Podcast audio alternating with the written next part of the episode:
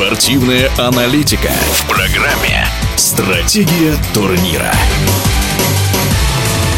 Та информация, которая недавно появилась в СМИ о сносе знаменитого стадиона в Черкизове и переезде футбольного клуба «Локомотив» в Лужники с арендой большой спортивной арены на 49 лет повергла в шок. Во-первых, такая долгосрочная аренда означала фактическую смену прописки команды. Во-вторых, РЖД-арена существует всего ничего с 2002 года. Никто из руководителей не обосновал целесообразность сноса стадиона. Реакция на подобные идеи может быть только одной. В нашем эфире великолепный в прошлом игрок сборной Белоруссии и один из тренеров «Локомотива» в прошлом Сергей Герасимец. Болельщики и конечно, отнесутся к этому негативно, потому что стадион «Локомотив» для них это родной дом, как и для команды. И вряд ли когда-либо фанаты «Локомотива» в Лужниках почувствуют себя дома.